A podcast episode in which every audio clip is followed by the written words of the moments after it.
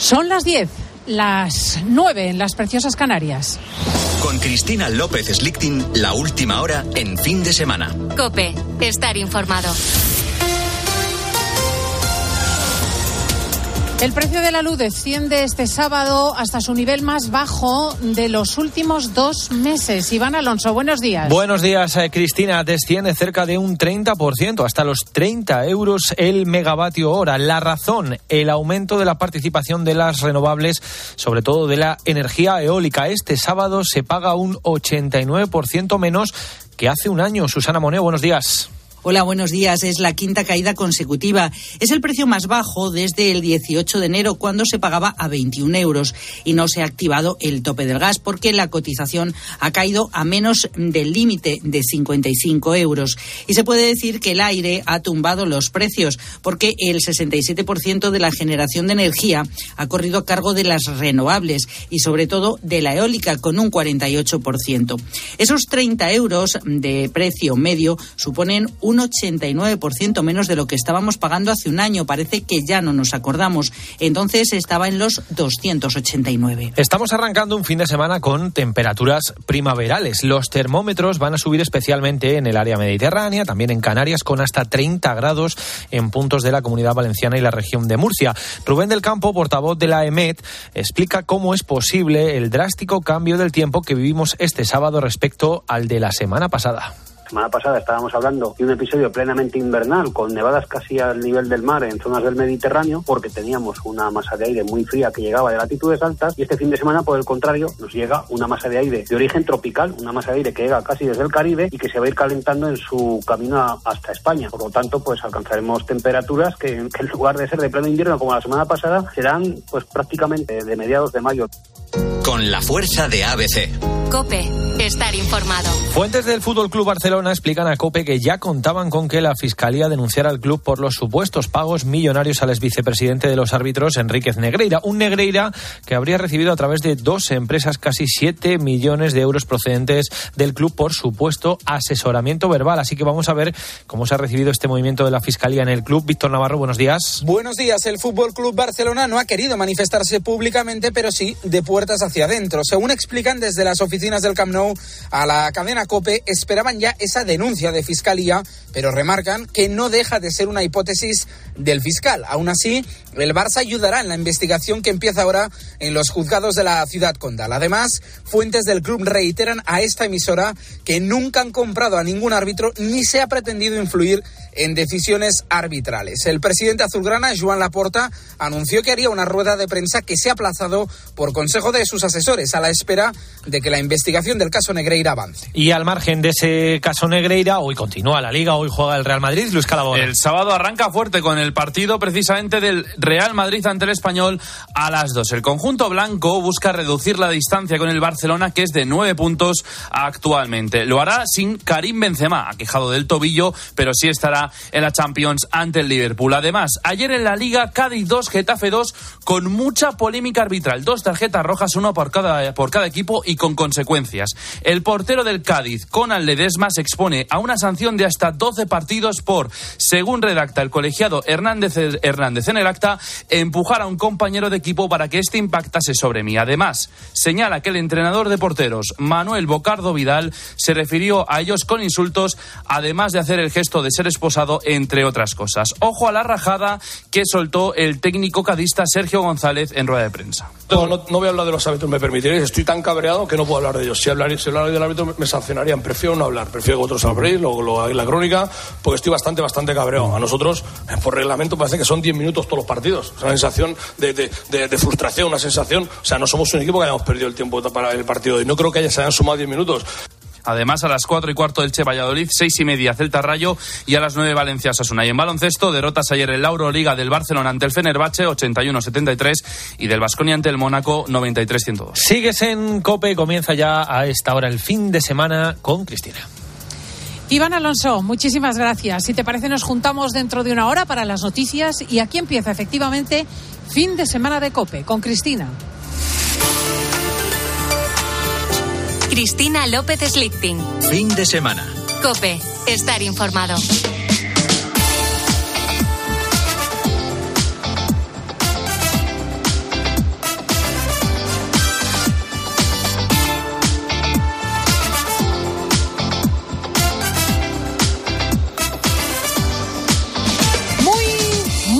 Buenos días, España. Te saluda todo el equipo de fin de semana. Escuchas a Cristina López Schlichting. Hoy, estas personas que trabajamos para ti todos los sábados y domingos de 10 a 2, queremos ser una señal, una marca, un dedo que señala en la dirección de la estación central de trenes de Atocha en Madrid.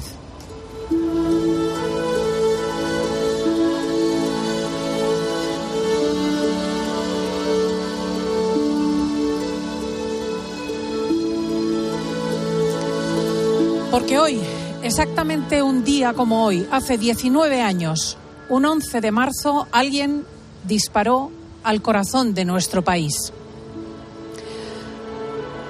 A algunos que no conocían a sus agresores, gente a la que no habíamos hecho nada. Ellos decidieron que casi 200 personas, exactamente 193 inocentes, fueran asesinados en la causa del islamismo fanático. Escuchas los trenes en las vías, la gente pasando con sus maletas, el ajetreo como aquella jornada fatídica de 2004 cuando una serie de terroristas a las órdenes de Al Qaeda fueron subiendo a los vagones y depositando bombas camufladas en mochilas.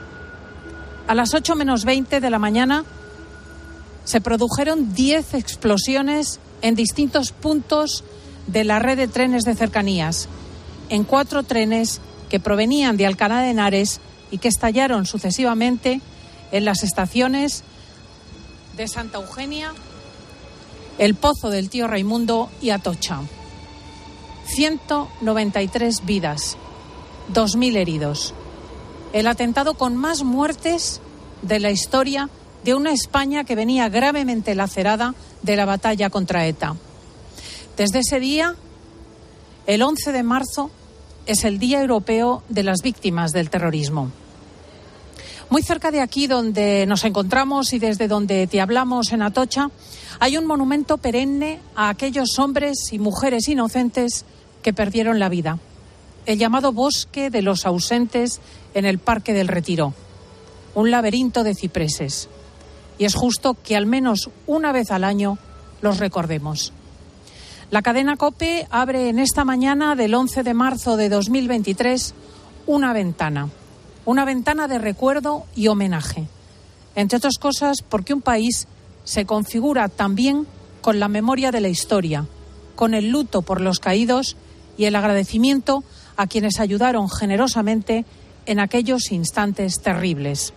Tenemos a dos amigos con nosotros aquí en la estación de Atocha.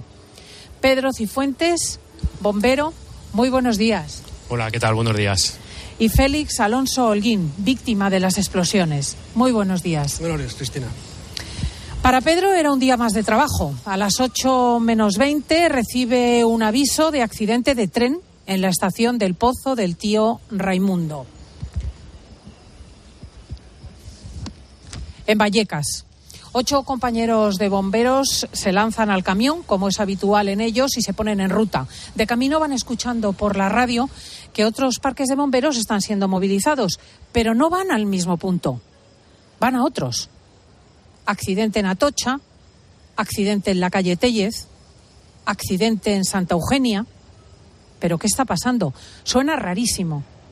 Accidente tras accidente, nadie menciona la palabra atentado. Cuando llegan a la estación del Pozo, la escena es tremenda. Pedro Cifuentes, ¿qué se te viene a la cabeza sobre ese instante? ¿Qué es lo que ves? Bueno, cuando, cuando salimos del parque de bomberos es temprano, es por la mañana, entonces vas como un poco todavía, estás en un estado pues durmiendo, no estás totalmente despierto. Y a medida que nos vamos acercando a, la estación del Pozo, pues vamos viendo que van bajando muchos, eh, muchos coches de policía, con gente, eh, gente dentro, mucha sangre, muchos mutilados y sobre todo la gente que tiene las, manos en los oídos, como si los tímpanos les hubieran reventado. Entonces, claro, enseguida nos dimos cuenta de que eso no podía ser un, un accidente de trenes, sino que aquello era algo más. A medida que nos vamos acercando a la estación del Pozo, eh, vamos viendo que, las dimensiones de, esa, de, ese siniestro pues son realmente, realmente grandes. Eh, hay gente por todos los sitios corriendo, eh, gente mutilada, gente sin algunas partes de su cuerpo. Entonces nos damos cuenta que aquello no puede ser un accidente, sino algo, algo más grave. Cuando vemos, cuando llegamos a la estación y vemos el tren, vemos que hay grandes agujeros. Entonces, claro, automáticamente pues sabemos que esto no, que se trata de, una, explosión. de una explosión. Una explosión, bueno, varias explosiones. Las explosiones de las mochilas del pozo fueron, de hecho, las más devastadoras porque se produjeron con las puertas cerradas, cuando la gente no había salido ni entrado del tren, con los andenes abarrotados. Eso eh, tiene, digamos, una capacidad de, incisión de la deflagración muchísimo mayor, ¿no? Efectivamente, yo creo que una de las, de las cosas por las que hubo más eh, siniestros o más personas muertas en el pozo fue esa, que la gente se empezó a, eh, estaban en el Arden, estaban esperando que llegase el tren, la gente que salía se, se, puso las puertas, las que querían entrar también, y ahí justo en ese momento fue cuando fueron las, las explosiones. Y esto pues fue, fue devastador. De hecho, cuando nosotros llegamos ahí al pozo, veíamos gente que estaba empotrada contra la pared de la, onda expansiva que les había desplazado hacia, hacia las estructuras de hormigón y de hierro que había en, en la estación del pozo. Eh, cuando mm, valoráis rápidamente lo que tenéis delante, os preguntáis seguramente qué hacemos, por dónde hay que empezar, qué hicisteis. La verdad que fue todo un poco confuso, porque realmente nosotros, los cuerpos de, emergencias del Ayuntamiento de Madrid, no estamos, o sea, no, estamos ni queremos estar preparados realmente para este tipo de, intervenciones, ¿no? En el que eh, se producen estos atentados, que hay tantas víctimas y tantos, tantos muertos. Entonces, al llegar ahí, imagínate el shock nuestro de, de ver tantas personas heridas, muertas todos pidiendo auxilio, gritando, sangre por todos los sitios. La verdad que fue un shock bastante, bastante fuerte en este sentido. Entonces, bueno, eh, empezamos, decidimos abrir una pequeña puerta quitando unos hierros para poder evacuar por ahí a toda las, la gente que todavía estaba. Había un orificio en la valla. que todavía estaba, exacto, que todavía estaba viva y poder evacuarla más rápidamente, porque para entrar a la estación habría que dar mucha vuelta, eh, bajar por un túnel y eso estaba dificultando mucho las labores de, evacuación y sobre todo quitar esta gente que todavía estaba viva de las posibles eh, explosiones que hubiera en otro momento. claro, no se sabía si se iban a producir más agresiones. Eh, una vez evacuadas las personas con vida, creo que, que quedó un silencio impresionante. Sí, la verdad es que una vez que pasó todo esto, eh, se quedó un silencio absoluto, no se oía ningún ruido, no pasaban coches, no había gente, no había nada, o sea, fue algo, algo realmente estremecedor en ese sentido. Entonces, eh, bueno. ¿Tú recuerdas en concreto dos imágenes, dices, eh, de los trenes, concretamente personas sentadas en los, en los asientos, ¿no? Sí, de momentos después de, la, de, la, de haber eh, llegado y ver, ah, pues había algunas imágenes, pues eso, estremecedoras de gente que estaba sentada dentro del tren que parecía que estaban vivas, pero estaban muertas y, algunos, pues eso, estaban leyendo a lo mejor un libro o hablando con un compañero y tú los mirabas y decías, oye, esto ya no se va a volver a repetir nunca más porque ya están muertos. Entonces, recuerdo uno especial que estaba leyendo un libro que yo en ese momento estaba leyendo, que era el Código da Vinci y el hombre estaba así como mirando el libro abierto, pero nunca más volvería a pasar ninguna hoja de ese libro, ni terminaría el libro, ni nada, porque ya ahí había acabado todo. Y sonaban los teléfonos móviles de esas personas en sus bolsillos, en sus abrigos. Yo creo que esta es el sonido o la imagen que tenemos todos los bomberos grabados que estuvimos ahí. El sonido de todos los teléfonos que estaban sonando eh, momentos después de, las explosiones. No paraban de, de sonar y de sonar. Algún compañero incluso llegó a decir, vamos a... A cogerlos. A, cogerlos, a contestar. No, no, no, no, no podemos hacer eso. Cuando estabais revisando los trenes, un policía comienza a gritar, todos fuera, todos fuera, hay que detonar una bomba que han encontrado. Empezaban a aparecer los otros proyectiles, dos más, que hubo que explosionar. Eh, sí, efectivamente, cuando estábamos en la estación, eh, momentos después llegó el grupo de operaciones de la policía, los TEDAS, y dijeron que habían encontrado dos mochilas y que una la tenían que detonar. Entonces, automáticamente nos echaron a todos del arcén, nos llevaron detrás de un colegio y ahí estuvimos resguardados hasta que ellos se detonaron una de las, de las mochilas y la otra creo que se la llevaron. Quiero recordar. Y claro, en, esa, en ese intento de distinguir a los vivos de los muertos se produce una escena tremenda cuando al salir de la estación escuchas una voz dentro de un vagón. Sí. Eh, como hemos dicho anteriormente, en la, en estación estaba todo en silencio, no se oía nada, era un silencio realmente espeluznante, ¿no? Eh, cuando íbamos, eh, cuando nos dijo la policía que teníamos que salir de, del arcén porque iban a detonar una bomba, eh, automáticamente pues todos íbamos andando en paralelo a este tren siniestrado y a mí me pareció oír un susurro en, dentro de, del, del vagón. Yo se lo dije a un compañero, digo, yo creo que aquí hay alguien vivo. Bueno, de todas formas, toda la gente que, estaba ahí había salido corriendo, claro, no querían estar ahí, menos una chica que estaba dentro del tren. Eh, creo que esta chica salvó la vida porque tenía otros dos cuerpos encima. Entonces yo le dije al jefe, oye, eh, aquí hay una persona que está viva. Y dijo, no, no, dijo otro compañero, no, no, pero tenemos que irnos porque ha dicho la policía que van a explotar otra bomba. Y el jefe dijo, a nosotros nos pagan por salvar vidas, así que vamos. Y nos metimos dentro, otro compañero y yo, Pedro Garau, y rescatamos a esta, esta chica, que fue, creo que fue la única superviviente que hubo en- dentro del tren ese día.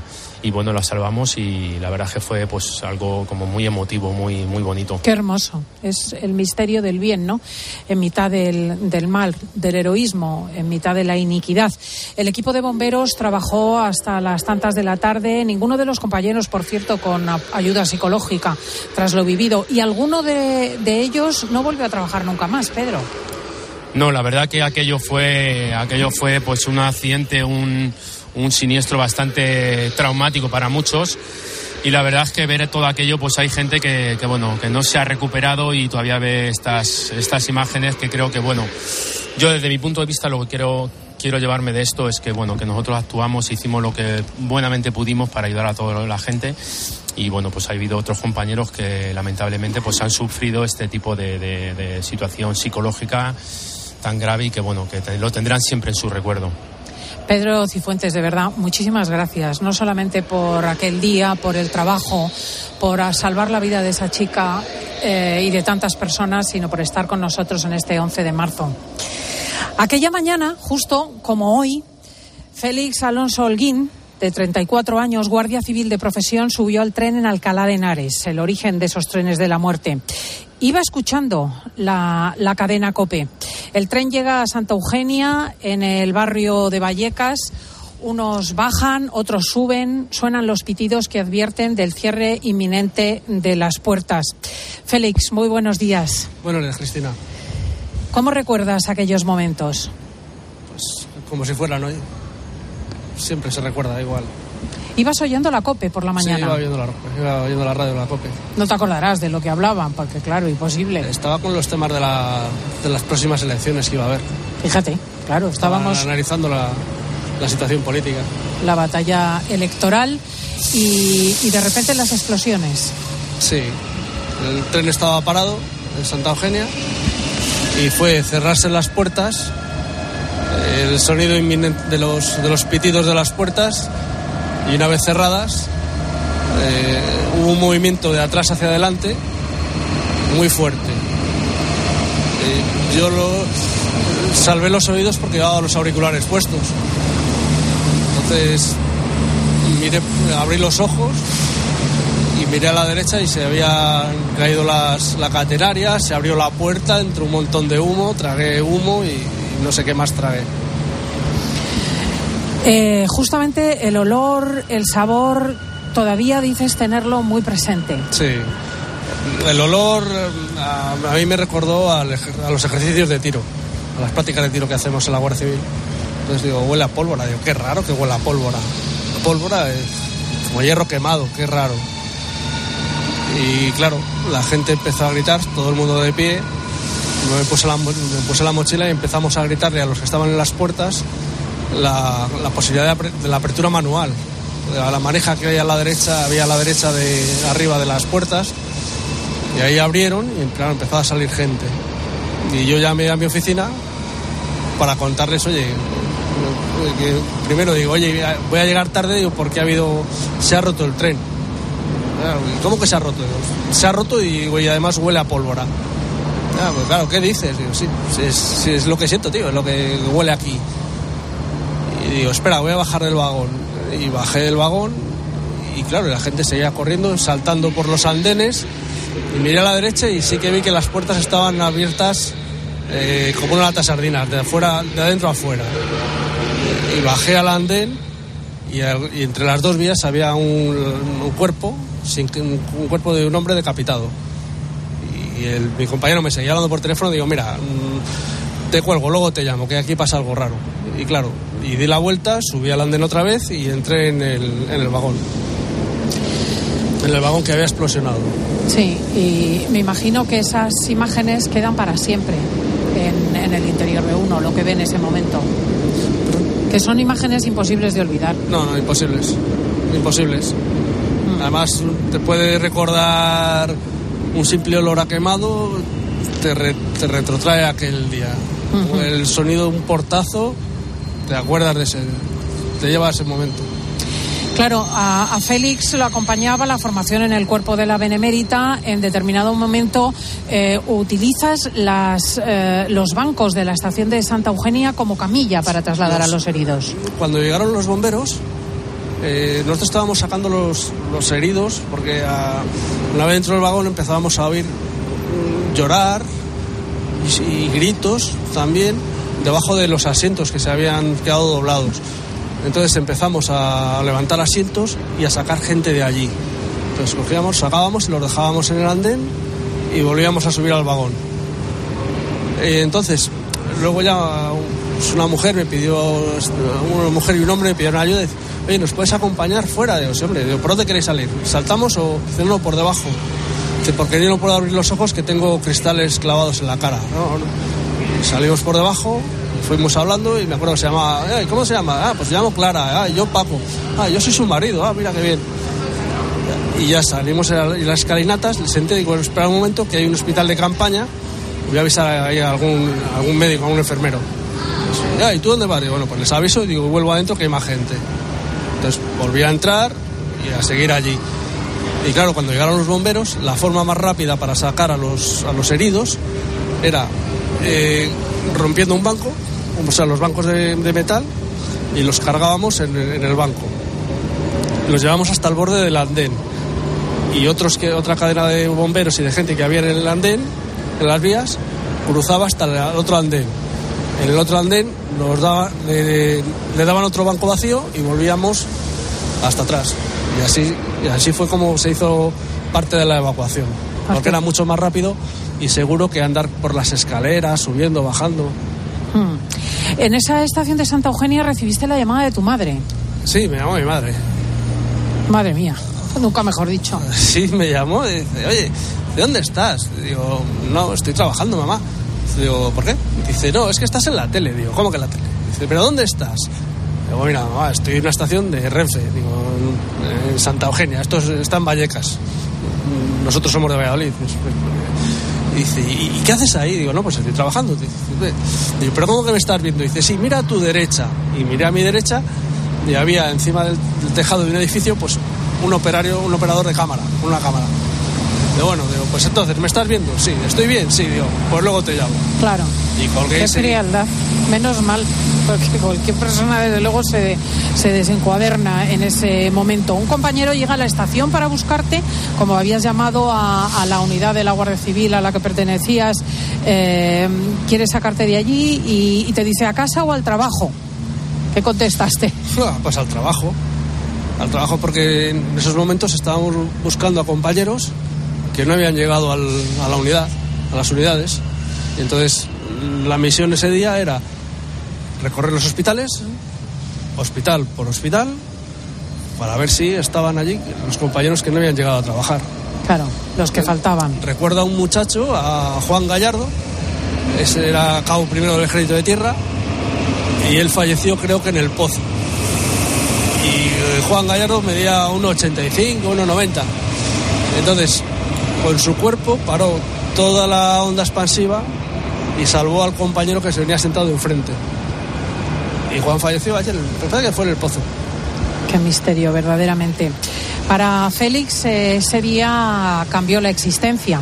Era un hombre con novia de 34 años, con una carrera prometedora. ¿Nunca has vuelto a trabajar? Sí, estuve unos años en activo, eh, pero había días de meses trabajando, meses de baja.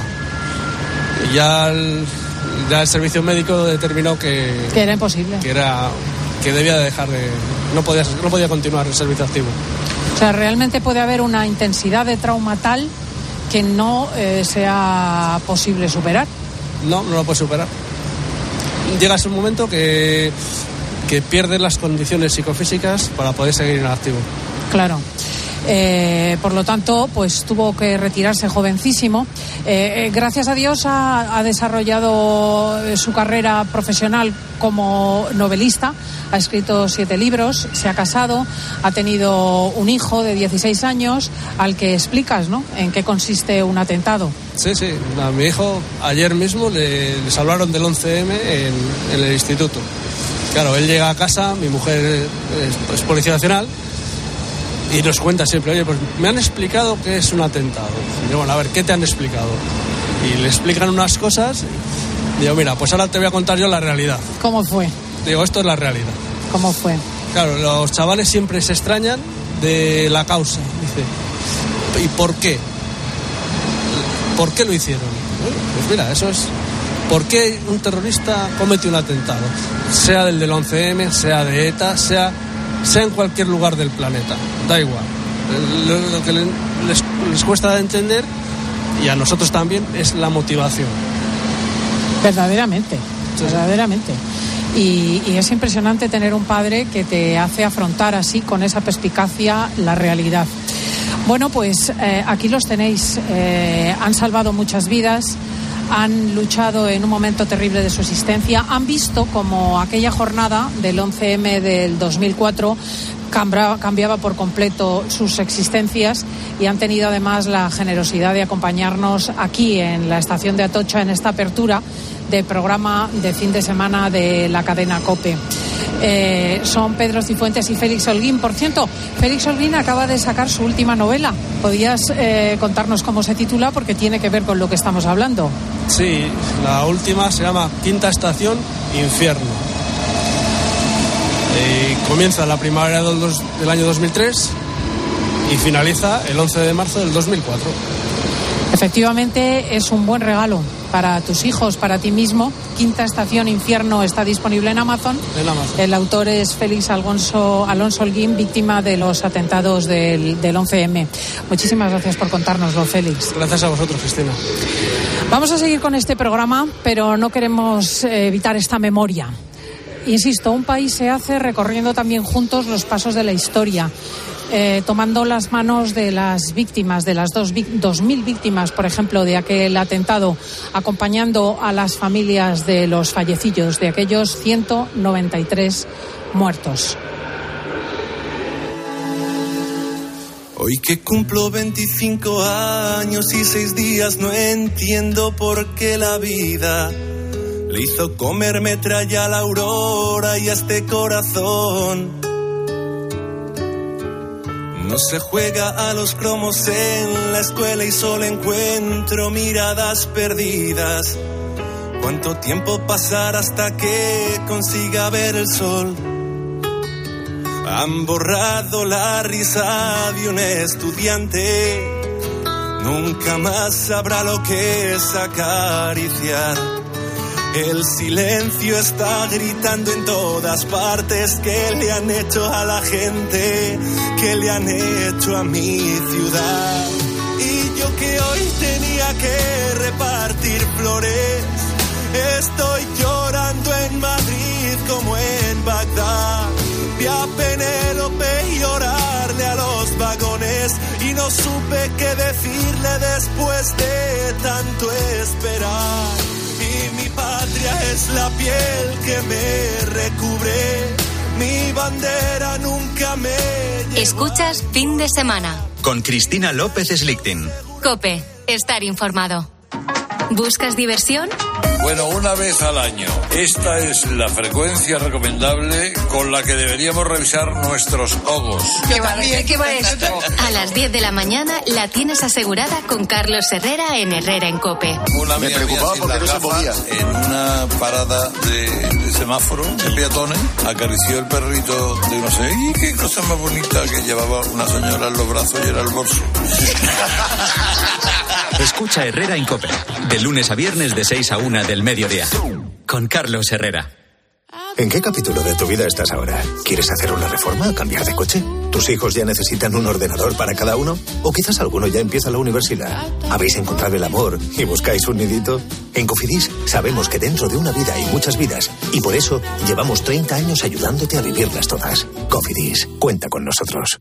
¿Sabes cómo se dice optimismo en alemán? Optimismus. Fácil, ¿verdad? Pues así de fácil te lo pone Opel si eres empresario o autónomo, porque llegan los días pro empresa de Opel. Solo hasta el 20 de marzo condiciones excepcionales en toda la gama Opel. Descubre la tecnología alemana del futuro. Ven a tu concesionario o entra ya en opel.es. En Hipercor y Supermercado El Corte Inglés tienes siempre ofertas increíbles. Por ejemplo, el bacalao noruego salvaje Scray, pieza de 2 a 4 kilos, por solo 11,99 euros el kilo. Y además muchísimos productos con un 50% de descuento en su segunda unidad. Solo en Hipercor y Supermercado El Corte Inglés. En cofidis.es puedes solicitar financiación 100% online y sin cambiar de banco. O llámanos al 900 84 12 15. Cofidis, cuenta con nosotros. Escuchas fin de semana. Y recuerda, la mejor experiencia y el mejor sonido solo los encuentras en cope.es y en la aplicación móvil. Descárgatela. 29. Tus nuevas gafas graduadas de Sol Optical.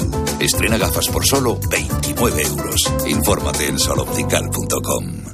En Hipercor y Supermercado El Corte Inglés tienes siempre ofertas increíbles. Por ejemplo, el bacalao noruego salvaje Scray, pieza de 2 a 4 kilos, por solo 11,99 euros el kilo. Y además muchísimos productos con un 50% de descuento en su segunda unidad. Solo en Hipercor y Supermercado El Corte Inglés. Los que vivimos en una casa hemos podido. Y los que vivimos en un edificio también. Con Smart Solar de Iberdrola tú también puedes ahorrar hasta un 70% en tu factura de la luz con la energía solar. Vivas en una casa o en un edificio. Más información en iberdrola.es, en el 924 24 24 o en nuestros puntos de atención. Cambia la energía solar con Iberdrola, empresa colaboradora con el programa Universo Mujer.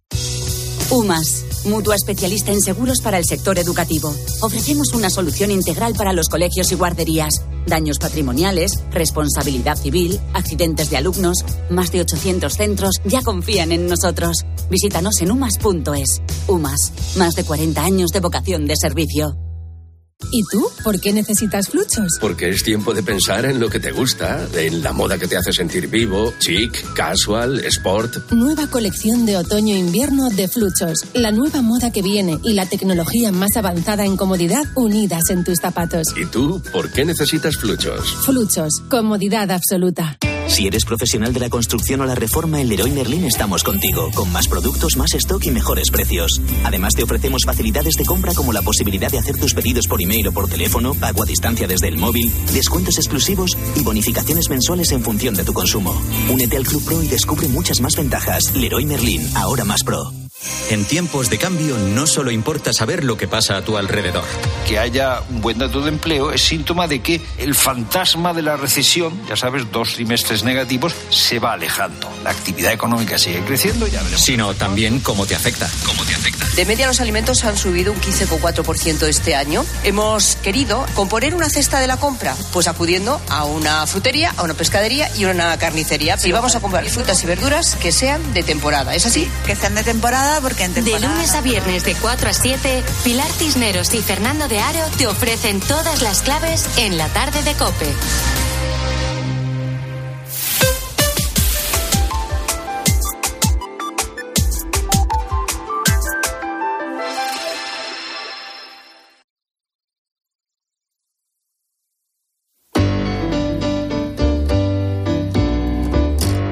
Escuchas fin de semana. Con Cristina López Slichting. Cope, estar informado.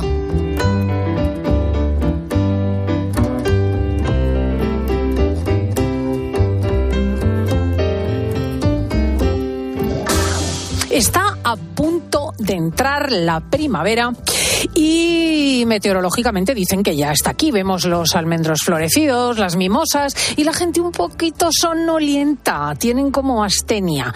Dicen que no les apetece hacer nada. Y nosotros decimos, pues no hagas nada.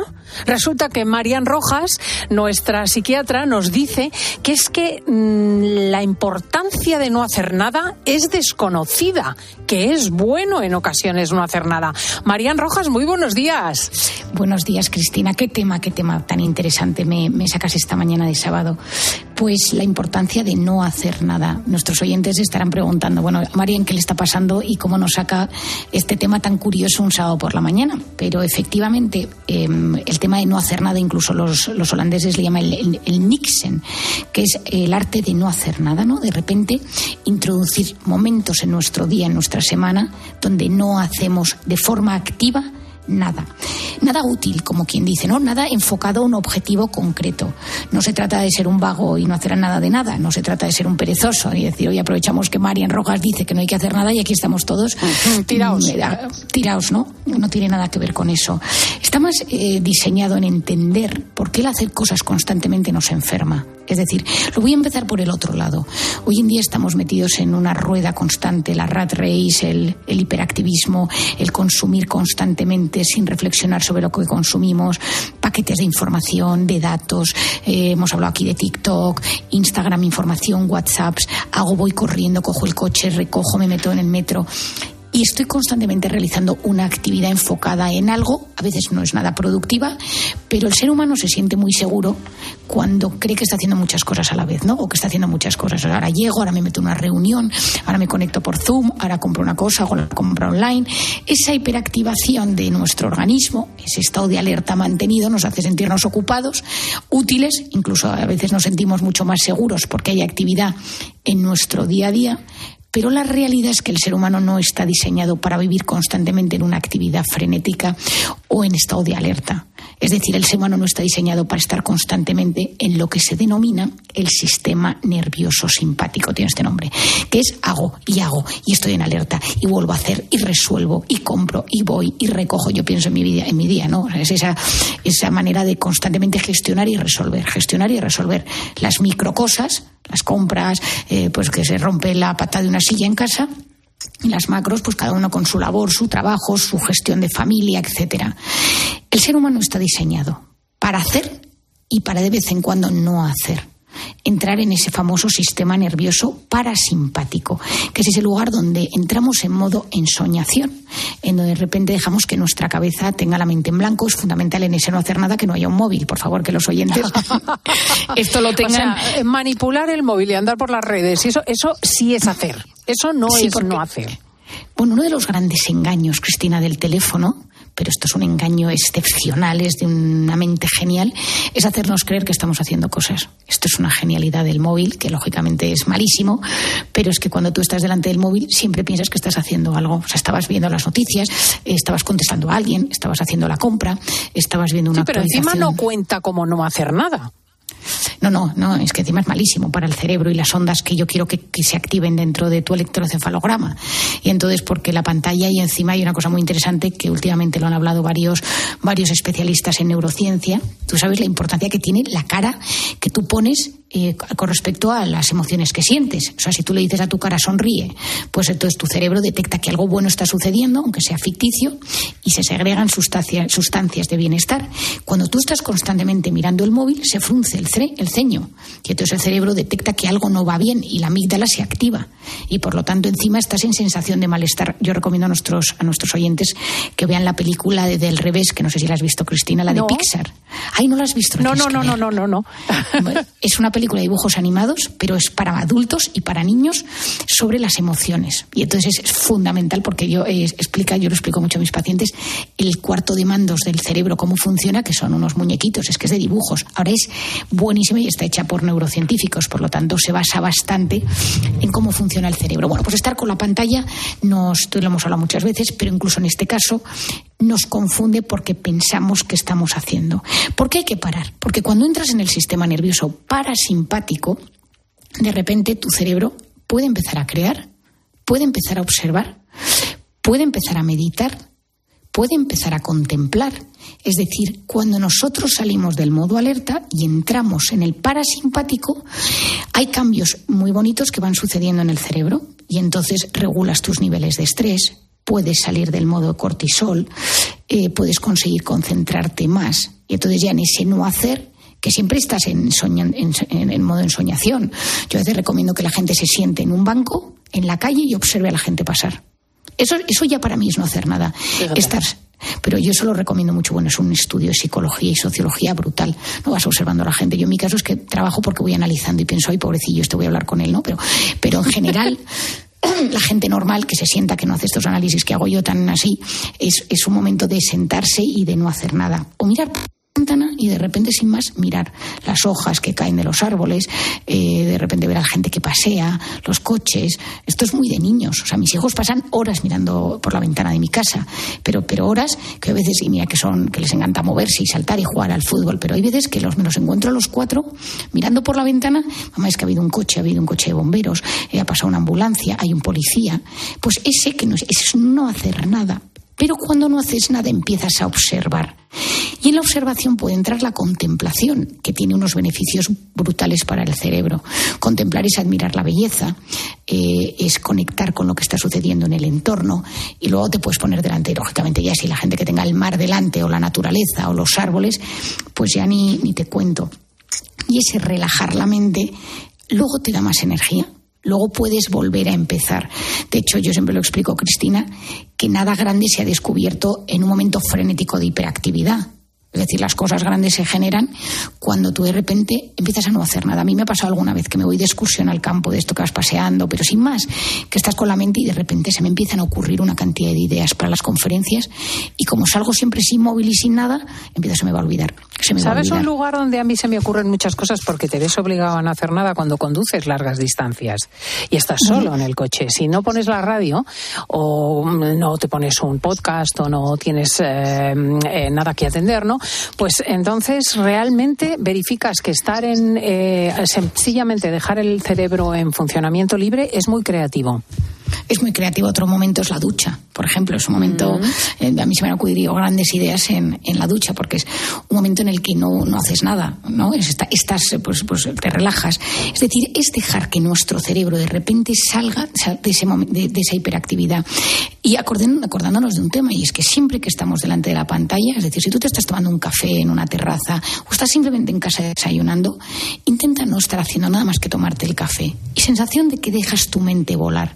Y ahí te reencuentras con tus pensamientos, con tus ilusiones, con la nada, te encuentras a veces con la nada, pero para nuestro sistema inmune es muy sano dejar momentos sin hacer. Luego existe la gente que está en el otro extremo, que son los cronopáticos, la gente que tiene cronopatía, patos, eh, enfermedad crono del tiempo, ¿no?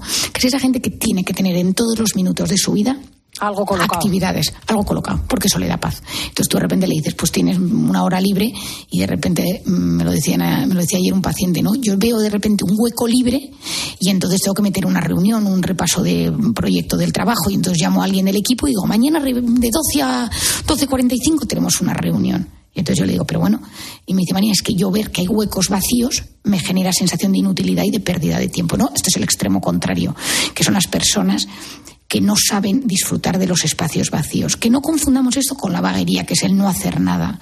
Pero se trata de que personas que tienen muchas cosas que hacer, que tienen mucha responsabilidad, me da igual, labores de hogar, que veterinario, periodista eh, o mm, banquero, no me importa. Pero que haya momentos a lo largo. Es claro, es claro. Pues esta es Marian Rojas, la autora de Cómo hacer que te pasen cosas buenas y también de Encuentra tu persona vitamina. Qué gusto que nos ayudes los sábados. Un abrazo, Marian. Muchas gracias, Cristina, como siempre, y un beso a nuestros oyentes. Quiero agradecerte esta bonita historia con la gente que me quiere. Cuando te conocí por primera vez me pusiste en brazos de la que más me iba a querer. Desde ese día tú me diste la oportunidad de aprovecharte. Mañana, 12 de marzo, tenemos una cita muy, muy, muy importante en Madrid. En los últimos años hemos asistido a un creciente desprecio hacia la vida Se aprobó la eutanasia de nuestro país, que es lo mismo que justificar el deseo de muerte de algunas personas porque se encuentren en una u otra circunstancia.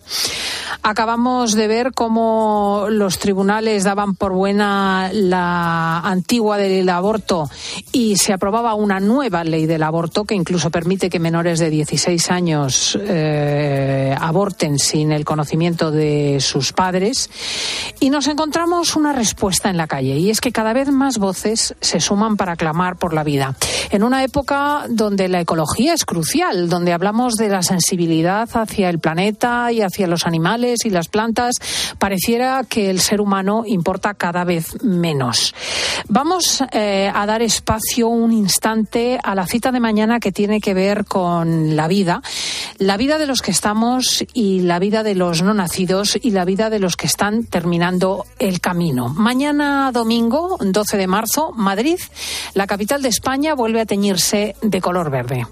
Eras una vez un país donde lo malo era bueno y lo bueno era malo. Donde lo progresista era destruir, pero no ayudar. Donde la falacia y manipulación eran utilizadas en prensa, política, educación. Es un país donde la vida es un derecho y se celebra cada año. Nos vemos en Madrid el domingo 12 de marzo a las 12. No puedes faltar. Efectivamente, la nueva marcha Sí a la Vida se repite año tras año y mañana domingo a las 12 de la mañana, a las 12 del mediodía, aquí en Madrid, en la calle Serrano, esquina con Goya, muy cerca de la cadena COPE, os acompañaremos y os contaremos lo que ocurre.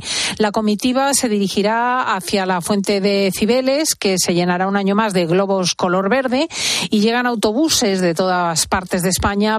Es un momento crucial, porque hay quien está deseando que se pierda el pulso, que las cosas no importen, que digamos, bueno, pues es que esa batalla, eh, ya con la ley del aborto, la ley de la eutanasia, ¿qué más da? Si la, la batalla se ha perdido pues eso justo se espera de ti, que realmente no te importen las cosas. Tenemos con nosotros a dos de los organizadores y presentadores de esta edición. Concretamente, los presentadores son dos influencers muy jóvenes. Se llaman José Martín Aguado y Carla Restoy. Voy a saludar primero a José. Muy buenos días, José. Muy buenos días, Cristina. Bueno, 35 años, tres hijos, un segundo hijo, Juan, al que acabamos de conocer antes de entrar, riquísimo, que tiene síndrome Down. Eh, ¿Qué es lo que te lleva a presentar este acto? Mm, yo como español y como ciudadano, yo no soy de Madrid, soy de Pamplona, eh, creo que es el momento de decir ya basta, o sea que eh, se está instaurando una, una idea de, de, la vida que no es así, o sea que se está instaurando eh, una política más bien de la muerte. Y creo que es, eh, hay que mostrar lo bonito de la vida, lo bonito que es tener hijos, lo bonito que es la maternidad. Y creo que es ese momento de manifestarse, de decir oye que aquí estamos, que esto merece la pena. Hay, hay gente que dice bueno pues que cada cual haga lo que quiera tú no te metes en la vida del otro. Si tú quieres abortar, es tu problema. Si tú quieres no abortar, pues no abortes. Pero esta es una posición que yo creo eh, tú vas a poder explicar muy bien. No es cierta. Quiero decir, cuando uno tiene, por ejemplo, un hijo con un síndrome de Down, como Juan, y uno lo sabe a lo largo del embarazo, lo digo porque a mí me ha ocurrido, el peso del entorno es determinante. A ver, en nuestro caso nos dijeron que Juanito venía con síndrome de Down en la semana 20. Y me acuerdo perfectamente, empezaron a cuchichear eh, entre los médicos, la matrona, no sé cuántos, como el pliegue nucal, el tabique, el fémur es más corto, y decía, miraba a mi mujer y algo pasa. Y nos dijeron, mira, tienes eh, muchas posibilidades de que venga con síndrome de Down. Puedes hacerte unas pruebas para justificar, para ver si, si realmente al 90 y mucho por ciento es síndrome de Down. Es verdad que no nos dieron la opción de ni mucho menos de abortar, ni tampoco me lo pasé por la cabeza, o sea que, pero sí que fue un shock increíble. O sea, fue como que, me estás contando que viene con síndrome de Down, porque es que además no tenía ninguna referencia ni familiar ni de amigos. Entonces, la verdad es que se nos cayó un poco la, no sé, como la vida, ¿no? Dices, joder, ahora qué hacemos. Y seguimos para adelante sin ninguna duda, ¿eh? O sea, pero sí con miedo, sí con a ver qué va a pasar con la vida de este niño. Y luego te das cuenta de que es que son niños felices, que pueden tener una vida muy lograda, que además aportan mucha felicidad. Quizá eso es un poco egoísta, que pensar que te aportan a ti mucha felicidad, pero es que ellos mismos son muy, pero que muy felices. ¿eh? No, y estamos en una sociedad donde Juanito es una absoluta excepción, porque tantos como él son abortados, ¿no? Se, les, se les niega el derecho a la vida, lo cual es una paradoja. O sea, por un lado te dicen, ánimo, eh, la discapacidad no ha de ser un límite, porque todos en cierto modo somos discapacitados, ¿no? El que no cogea de un lado, cogea de otro. Y sin embargo no es cierto. Sí, bueno, en ese sentido, eh, yo, yo pensé, dije, joder, estoy en las redes sociales, ¿no? Con que una mujer, por enseñarle la felicidad que tiene este niño, no aborte, eh, yo habré triunfado ya, o sea, con lo, con lo que he publicado, es verdad que mi, mis redes sociales son más de educación, más de familia, y dije, bueno, ya me ha venido una misión que es mostrar a la, a la sociedad que es que merece la pena eh, seguir con el embarazo de cualquier niño, es que, es que merece toda la pena, y ellos tienen el mismo derecho, o sea, entonces, bueno, es verdad que la sociedad va muy en contra, ¿eh? me acuerdo perfectamente que subí un vídeo a TikTok que es más público joven, adolescente, y me decían de todo, me decían que era un egoísta, que no pensaba qué, qué, qué, iba a pasar de mi hijo cuando yo muriese y mi mujer. Era todo un aspecto muy negativo. Y... Vamos a saludar, si te parece, también a Carla Restoy, que va a estar contigo en la presentación. Ella es muy activa en el mundo de Internet, eh, joven de 26 años, y curiosamente, y en esto podemos acercarnos a, a muchos de la sociedad que se encuentran en su pellejo, defendió el aborto toda la vida, pero en determinado momento algo hizo claque en su cabeza. Carla, buenos días. Hola, buenos días, ¿cómo estáis?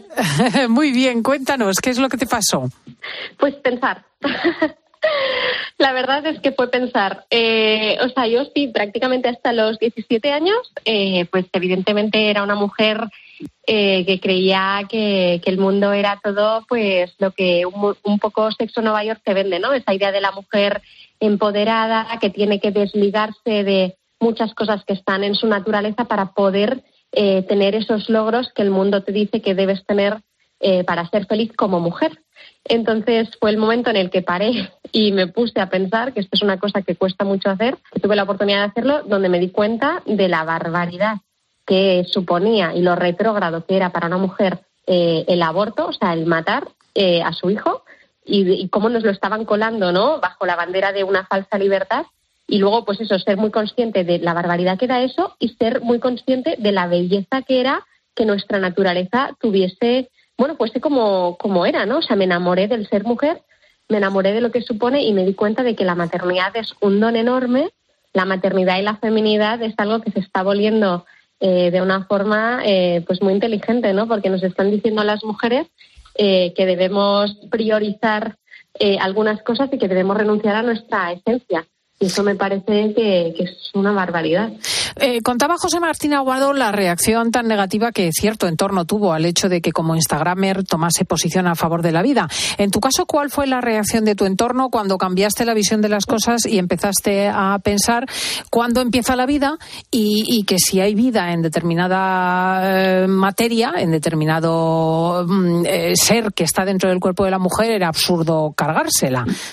Sí, o sea, pues eh, yo creo que es que, um, o sea, la reacción así primera fue a esta chica le han comido la cabeza, ¿no? O sea, a esta chica yo no sé qué le han hecho, pero, pero cómo puede ser que, que de, de ser una chica joven, moderna, eh, progresista en todos estos ámbitos, diga que no hay nada más progresista que traer un bebé al mundo, ¿no? Eh, pues realmente, pues evidentemente fue un shock mi cambio de, de opinión, además teniendo en cuenta que verdaderamente yo defendía el aborto, claro, en el momento en que te das cuenta de que ese no es tu cuerpo y que además hay toda como una propaganda que está incentivando a que la mujer deje de, de, de, ser mujer y no se le están contando las verdades que hay detrás, pues claro, yo me puse un poco en el papel, es decir, tengo que contar la verdad que yo he descubierto y que a mí se me había eh, negado la posibilidad de acceder a ella. Entonces, eh, pues claro, pues, pues con mucho anhelo de decir, oye, todas estas personas que se han quedado en shock porque yo mmm, ahora he cambiado de, de, visión, quiero que vean mmm, las cosas sin las gafas estas de un poco de, bueno, pues sí, de, lo que te venden, ¿no? Pues vamos a recordar los datos. La cita es a las 12 mañana en Madrid, en la calle Serrano, esquina con Goya. No te dejes vencer por la indiferencia. Algo está cambiando en el mundo. Al final, eh, las cosas caen por su propio peso. Y esta verdad se está imponiendo en muchos lugares del mundo. Por ejemplo, en Estados Unidos están de vuelta ya de la ola proabortista. Algún día habrá que preguntarse qué hicimos cuando se abortaba a mansalva en España. ¿Cuál fue nuestra posición? Si levantamos o no la voz, del mismo modo que en su día ocurrió con la esclavitud, por ejemplo. De modo que acudir mañana a, es construir historia, a las 12 de la mañana en Madrid. Gracias a nuestros dos invitados, a José Martín Aguado y Carla Restoy, que serán los presentadores del acto. Y enhorabuena por darnos esta oportunidad. La marcha sí a la vida. Un placer, Cristina. Gracias a vosotros. Adiós, hasta luego.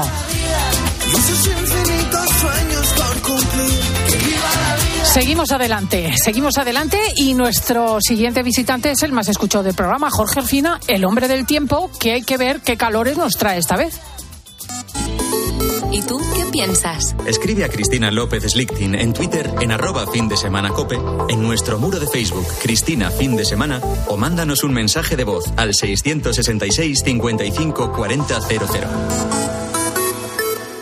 Abres la orden de pedido y metes el numerito. ¿Qué numerito? Son ocho dígitos y seis letras. ¿Cómo? Lo tienes en el mail. ¿Qué mail? Yo no tengo ningún mail. ¿Qué mail? ¿Qué mail? Si la tecnología se pone difícil, pásate a la tecnología eléctrica con la gama Citroën Pro en los Business Days. Ofertas únicas con stock disponible hasta el 20 de marzo. Citroën. Condiciones en citroen.es. La ducha de tu casa perdiendo agua. El radiador de tu coche. Y ambos seguros unidos en línea directa. Si juntas tus seguros de coche y hogar, además de un ahorro garantizado, te regalamos la cobertura de neumáticos y manitas para el hogar, sí o sí. Ven directo a lineadirecta.com o llama al 917-700-700. El valor de ser directo. Consulta condiciones. Tus hijos ya son adolescentes y es lógico y normal que te preocupe algo así. Ahora que han crecido ya no hacen planes con nosotros. Se quedan en casa solos, o eso dicen. Y me preocupa lo que pueda pasar. Pues eso con Securitas Direct tiene solución, porque con su alarma estarán protegidos dentro de casa ante cualquier emergencia y con sus cámaras podrás ver que todo va bien, porque tú sabes lo que te preocupa y ellos saben cómo solucionarlo. Llama ahora al 900-666-777 o entra en securitasdirect.es. Lleva el juego a otro nivel. Es el momento de dar el salto a una nueva generación con la consola PS5, con más potencia, mejores gráficos y mayor rendimiento. Ya está a la venta en el corte inglés. Y hasta el 12 de marzo al comprar tu PS5 podrás ganar 100 euros para tus juegos y accesorios. Unidades limitadas. Promoción exclusiva. Consulta condiciones en tienda y web. Sube de nivel con la potente PS5, ya a la venta en el corte inglés. ¿Y tú qué piensas? Escríbenos en Twitter en arroba cope y en facebook.com barra cope.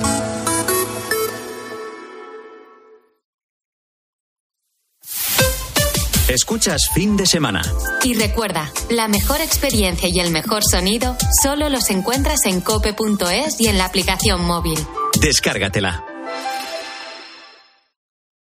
Correr un maratón es un gran reto. Llegar a la meta del Zurich Rock and Roll Running Series Madrid te cambiará la vida. El 23 de abril vuelve con un nuevo recorrido más monumental y tres distancias: maratón, media y 10 kilómetros. Inscríbete ya en rockandrollmadridrun.com, que se agotan los dorsales. Patrocinador oficial Samsung Galaxy Watch 5 Pro. Cuando Nico abrió su paquete de Amazon fue amor a primera vista.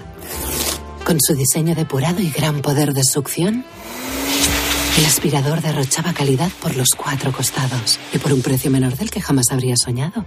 Cinco estrellas de Nico. Empieza a buscar en Amazon hoy mismo. Hay productos que ya forman parte de nuestro día a día, como proteínas, magnesio, colágeno, omega 3, melatonina. HSN lleva 12 años fabricando fórmulas naturales para cubrir tus necesidades, mejorar la salud de tus articulaciones, disminuir el estrés, perder kilitos de más o reducir el cansancio. Visita hsnstore.com. Nutrición de calidad para una vida sana. ¿Sabes cómo se dice optimismo en alemán? Optimismus. Fácil, ¿verdad? Pues así de fácil te lo pone Opel si eres empresario o autónomo, porque llegan los días pro empresa de Opel. Solo hasta el 20 de marzo condiciones excepcionales en toda la gama Opel. Descubre la tecnología alemana del futuro. Ven a tu concesionario o entra ya en opel.es. Dos cositas. La primera, me ha subido el precio del seguro a pesar de que a mí nunca me han puesto una multa. La segunda, yo me voy a la mutua. Vente a la mutua con cualquiera de tus seguros y te bajamos su precio, sea cual sea. Llama al 91 555 5555. 91 555 5555. Por esta y muchas cosas más, vente a la mutua. Condiciones en mutua.es. Descubre una experiencia única en las tiendas porcelanosa. Productos innovadores, diseños exclusivos, espacios vanguardistas. El futuro es ahora y es porcelanosa. Y del 3 al 18 de marzo aprovecha los días porcelanosa con descuentos muy especiales. Porcelanosa, 50 años construyendo historias. En Cope nos levantamos antes que nadie. Bienvenido a ti si estás trabajando o si comienza tu jornada en este momento. Y lo hacemos con el primer despertador de la radio española. Aquí nos quedamos con historias humanas, historias que suceden en cualquier parte del mundo y que muchas veces pasan desapercibidas en la prensa. Con un programa que reivindica al trabajador nocturno. Luis está currando en este momento. ¿Qué tal? Muy buenos días. Dile a los ponedores dónde te encuentras. Donde llegan todas esas mercancías que nosotros... De lunes a sábado, de 4 a 6 de la madrugada, poniendo las calles, con Carlos Moreno. El pulpo.